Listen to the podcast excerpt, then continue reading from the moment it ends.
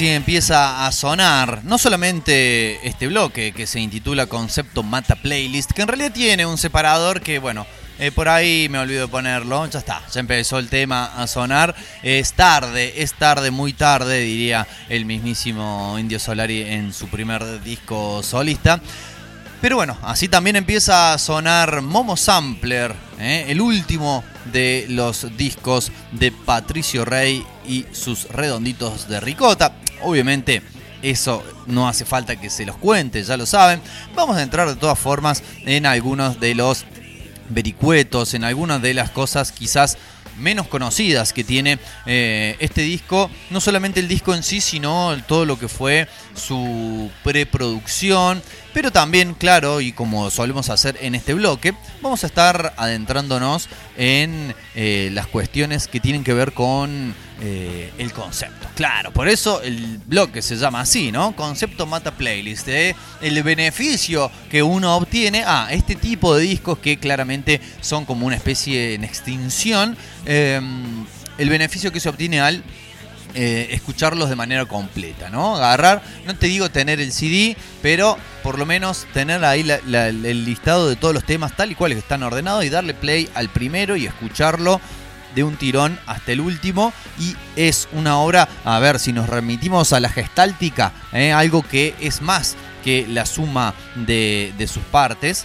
Y bueno, aquí estamos entonces analizando este disco. Vamos a contarle primero a la audiencia, que quizás no le interese, cómo es que se dio el proceso de decidir eh, agarrar esta obra, ¿no? Seleccionar esta obra como uno de los discos conceptuales a interpretar, a desmenuzar en este bloque y que estaba ¿no? musicalizando, este, eligiendo temas y vi, ¿no? me llamó la atención cuando entré a la carpeta de Momo Sampler para elegir un tema, che, digo, acá hay una cosa que vieron que a veces no sé si le sucede, a mí sí, al parecer, cosas de las que uno no se da cuenta pese a que estén en nuestras narices todo el tiempo, ¿eh? frente nuestro y uno no se da cuenta por qué decimos esto, porque agarré y dije, che, pero mira, qué raro este disco, qué loco, tiene un montón de temas que empiezan con la palabra murga y me miró, no, no recuerdo si fue eh, el querido Gastón Sánchez o el querido Negro Biglietti, compañeros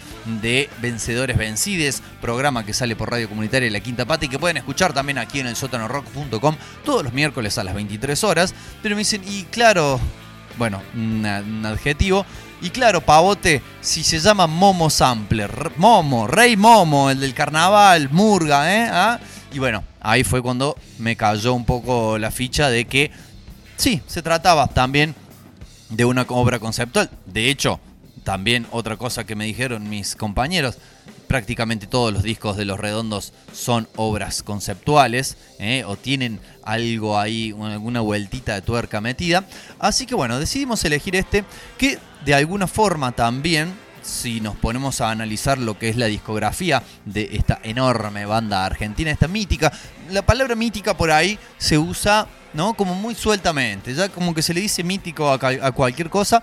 En este caso, este, podemos decir y tenemos que decir que el adjetivo mítico le cabe a los redondos no solamente por la importancia de la banda, por la, trascendencia de la misma, por la cantidad de público, de seguidores, de fanáticos encima que tiene, sino también porque a lo largo de su trayectoria han sabido cosechar una larga serie de mitos comenzando claro por el mismísimo Patricio Rey, ¿eh? en adelante, y que incluso también llegan a este disco del cual se decían algunas cosas, como que por ejemplo, eh, en realidad eh, solo de los músicos de Los Redondos solamente toca Sky y canta el indio y todos los otros o fueron sesionistas o fue compuesto y grabado electrónicamente, etcétera, etcétera.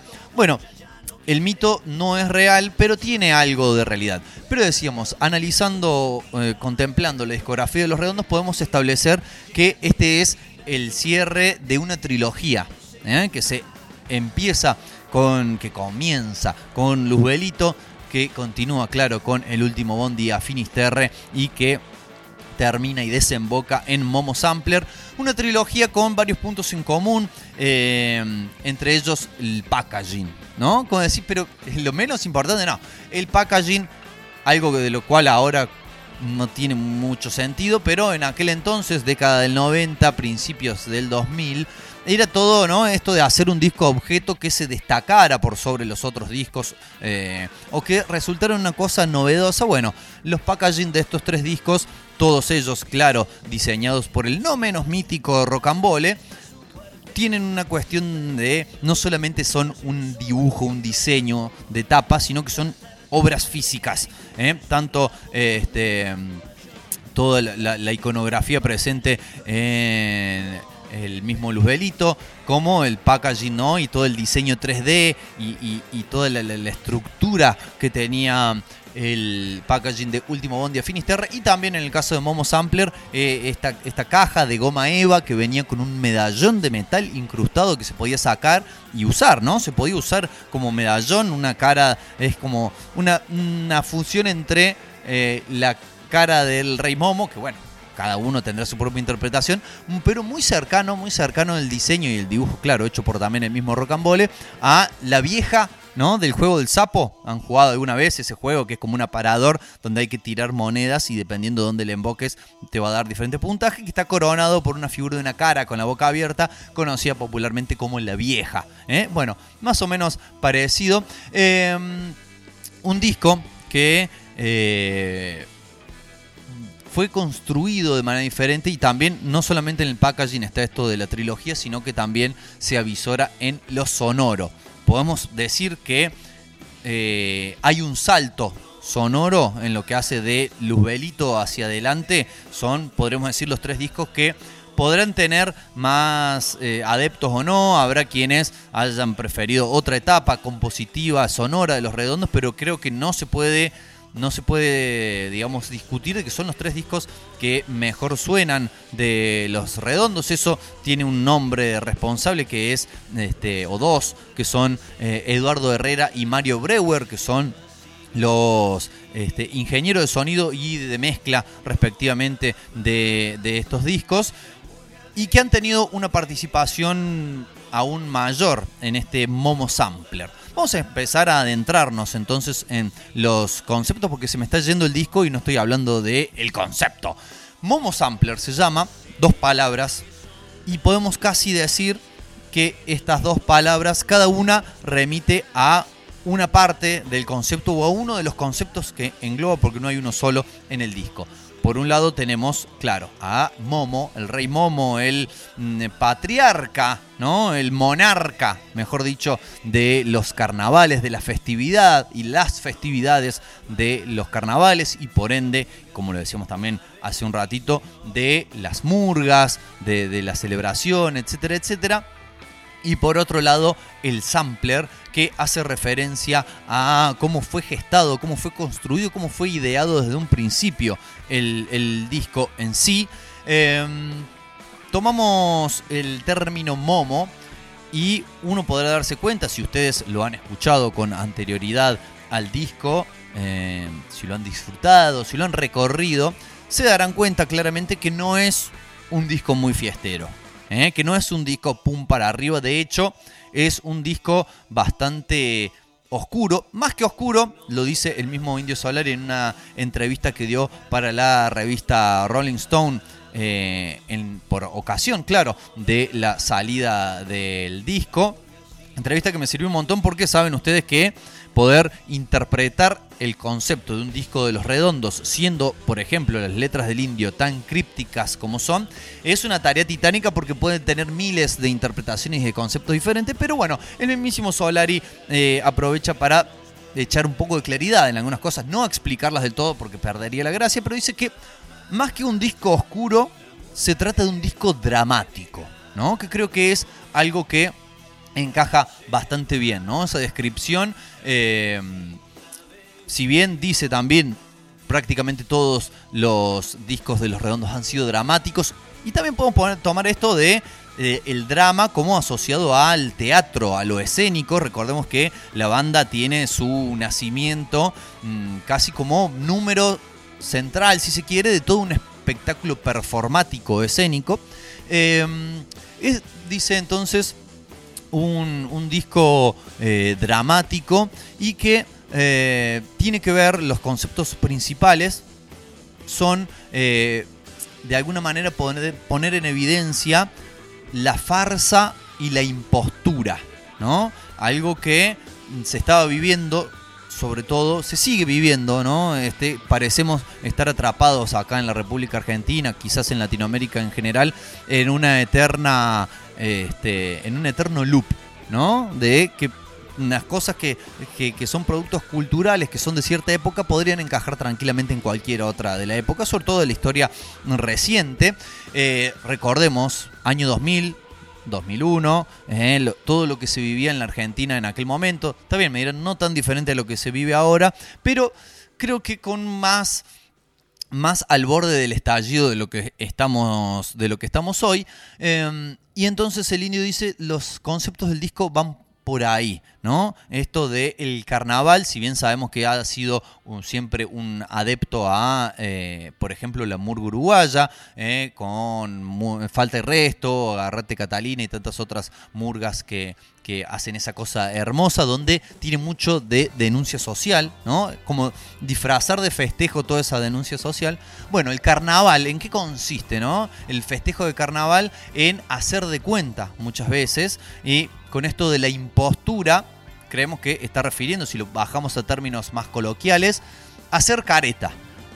¿eh? A, intentar aparentar una cosa que no es eh, y que bueno, eh, la careta justamente podríamos decir que es el elemento central del carnaval o uno de ellos indiscutiblemente utilizado en esa época del año y con farsa se refiere a lo que se está viviendo política y socialmente, también podemos incluso tirarle un link, un enganche, una referencia a una misma canción de Los Redondos, a Vencedores Vencidos, cuando dice ensayo general para la farsa actual. Teatro antidisturbios, eh, una letra que también podría haber estado tranquilamente en este Momo Sampler.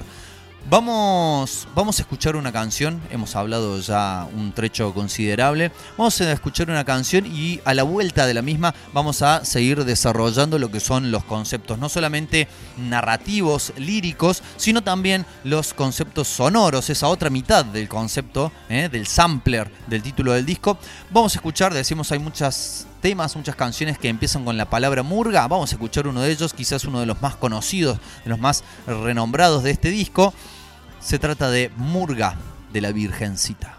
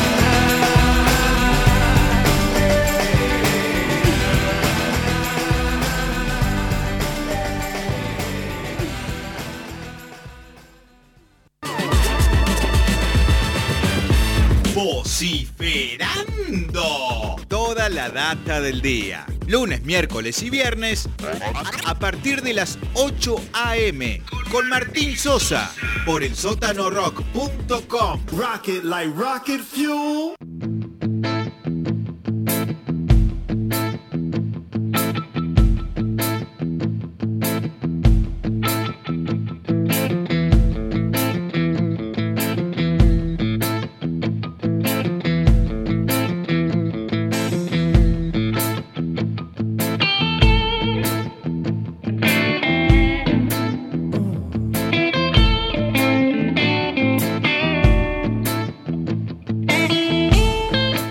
8 y 23 ya de la noche en la ciudad de Córdoba. La temperatura ha empezado a descender mientras progresan los minutos y seguimos, seguimos analizando, reseñando, contando, tratando de esbozar una explicación de lo que es Momo Sampler, ¿eh? este disco, el último disco de esa banda mítica, como decíamos hace un rato, de Patricio Rey y sus redonditos de ricota. Eh, estamos hablando de, en primera instancia, el concepto, digamos, lírico-narrativo, ¿eh? si lo queremos decir por ese lado, del disco.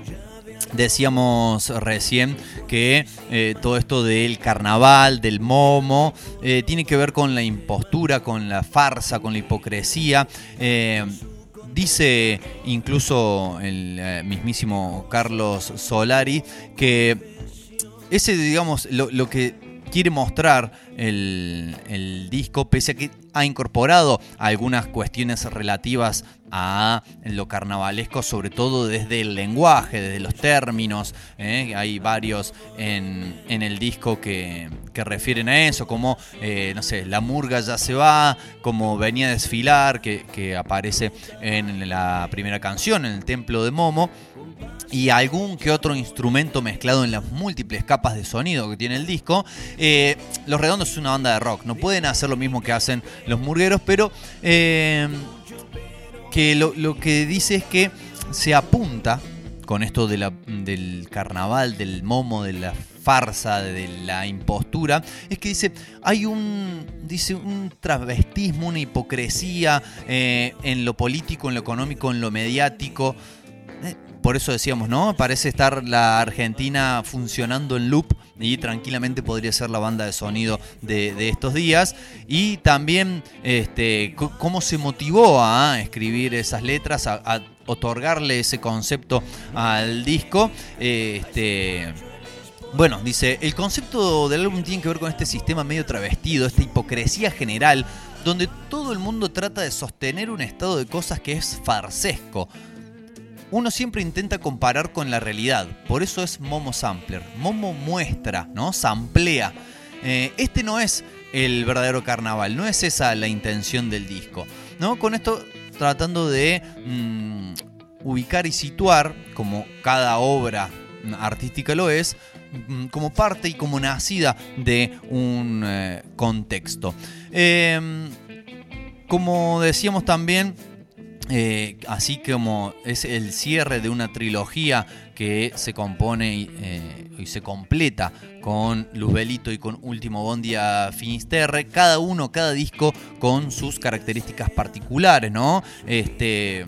Luzbelito mucho más eh, áspero, más rockero, si se quiere, más abrasivo también más lento las canciones en algún punto, bueno, exceptuando esta que estamos escuchando de fondo, que es Pool, Averna y Papusa. Em, último Bondi con la experimentación con la electrónica bastante más notable y en primer plano, y este Momo Sampler eh, desde otro sector que vamos a analizar en instante nada más cuando hablemos ya de la cuestión sonora. Pero otro hilo conductor que tienen estos tres discos y creería que la discografía de los redondos en general eh, es los personajes, ¿no? El Indio Solari como eh, letrista siempre se ha valido de distintos personajes que ha este, creado eh, desde su imaginación, pero calculamos también fuertemente basados en personas reales o tomando elementos de personas reales para construir estos personajes, bueno, claramente están, están presentes en, en este mismo disco, pero tienen una particularidad, siendo este el concepto del álbum y de esa época que atravesaba el país y de la, el dramatismo, son en su amplia mayoría, si uno se pone a escuchar las letras, personajes marginales, em, atormentados, solitarios, noctámbulos, propensos a los excesos también, incluso no, como la una quizás también la canción emblemática del disco Una piba con la remera de Greenpeace, ya desde el título nos está enunciando que trata sobre las vivencias de un personaje. Muchas veces lo que hace el indio, por lo menos lo hacía en su etapa de los redondos, es esto, ¿no? Esto de em, valerse de personajes para decir lo que quiere decir. No en todas las canciones, obvio, pero si hacen retrospectivo y empiezan, no sé, a pensar en sus canciones favoritas de los, de los redondos, ¿no? ¿Cuántos personajes nombra? Muchas veces con apodo, ¿no? Pituca, este, bueno, el Quilombo en el Puti Club también, este, el negro Atila, hay un montón de, estas historias y como decíamos, Momo Sampler no escapa a lo mismo. Por otro lado, y ya para entrar un poco más en lo sonoro, eh, la parte sampler del disco, otra de las personas que fue mm, este, vital eh, en toda la, confección de, de, la obra como sonido, este, fue Hernán Aramberri que había entrado eh, a los redondos como técnico en las épocas de Lobo Suelto Cordero Atado. Después se sumó cuando se empezó a incorporar las maquinolas en Último Bondi como disparador de samples y segundo baterista. Y es el baterista que graba en, Momo Sampler. No toca eh, Walter Sidotti la batería en la grabación, sino que lo grabó Hernán Aramberri. Em, que actualmente sigue eh, trabajando con el Indio, es como su ladero musical en la actualidad. Em, y junto a eh, el Indio mismísimo y este, em, también Eduardo Herrera, mucho tiempo antes incluso de componer el disco, eh, se pusieron allí en el estudio del Indio en Luz Bola a escuchar decenas y centenas y miles de discos eh, con la intención de ir agarrando pequeños samples. A diferencia, totalmente a diferencia de lo que fue eh, el disco que reseñamos anteriormente, eh, si lo recuerdan, Discovery de Daft Punk, donde los samples son muy notorios, son casi la estructura principal de las canciones y además este, son reconocibles y rastreables a decir, ah, mira, este es un pedazo de tal canción. Bueno, en el caso de Momo Sampler se torna casi imposible por varios factores. Por un lado, porque son muchísimos samples, no de demasiada duración y de por ahí ni siquiera artistas reconocidos, pese a que hay algunas cositas así de, notables del jazz o del blues. Muchos de los samples son de discos, no sé, de bandas sonoras o de música, de world music, cosas que son verdaderamente irrastreables. Y además también porque muchos de esos samples, de esas pequeñas partecitas de canciones de otros artistas que se usaron como texturas, ¿no? Para ir construyendo las canciones, muchos de ellos fueron luego tocados en el disco. No fueron incluidos como samples directamente, sino que, por ejemplo, sacaron algún ritmo, algún riff de un disco de, como lo dice el mismo indio, no sé, de una banda de sonido de porno alemán de los 70. Bueno, una vez que ya estaba compuesta la canción, iban y lo grababan encima siguiendo ese patrón rítmico y lo reemplazaban de esa forma y los samples que sí quedaron en el disco están esto, más a modo de textura sonora que como una cuestión estructural de la canción. Eh, recomiendo, incluso recomiendo ampliamente a este disco, si se van a poner a escucharlo, así como recomendamos, de pe a pa, de principio a fin, escucharlo con auriculares, porque la riqueza sonora y la cantidad de capas de sonido que tiene es increíble y uno cada vez que lo escucha, después de tanto tiempo, después de 20 años, eh, le sigue encontrando mm, cosas distintas, le sigue encontrando perlitas, sonidos que antes no había percibido.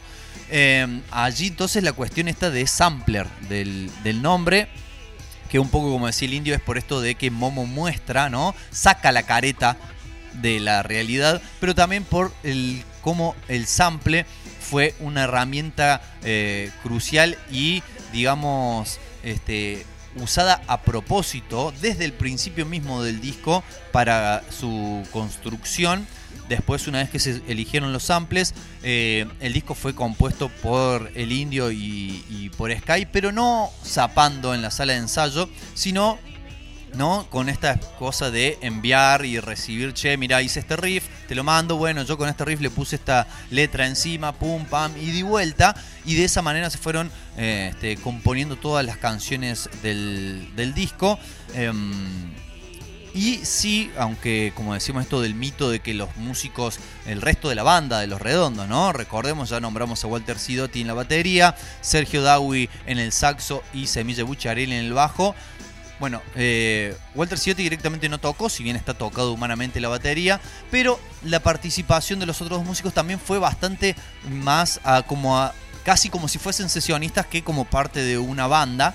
Em, y casi podríamos decir, ¿no? Así como los Simpsons predijeron tantas cosas, los redondos predijeron la pandemia, la cuarentena por lo menos, porque fue grabado realmente a modo casi de como se graban, como estuvieron grabando los discos ahora durante la pandemia, ¿no? Cada uno en su home studio, en su casa, por separado, grabando la parte, la mando, vuelve, me dicen tócalo así, pum, pam, pero todo por separado, este incluso en la confección del packaging, que decíamos tiene un medallón de metal donde había que fundirlo, este, pasarle un ácido para que se opacara y demás todos los eh, ricoteros reclutados para esa tarea tenían que usar mascarilla, ¿no? El célebre barbijo que ahora tan parte de la cotidianeidad es, bueno, tenían que usarlo para poder desempeñar esas tareas. Vamos a escuchar un tema más antes de ella dar los toques finales de lo que ha sido este concepto Mata Playlist, lo iba a decir al revés.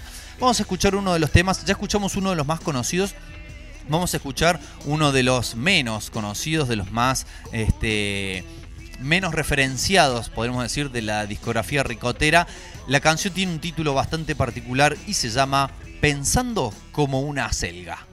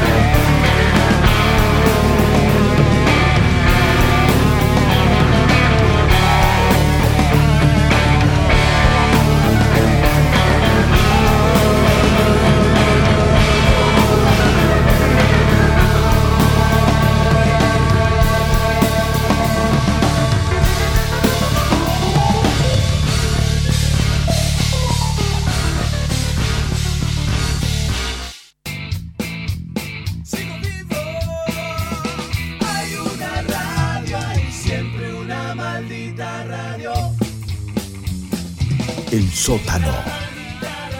24 horas al mundo.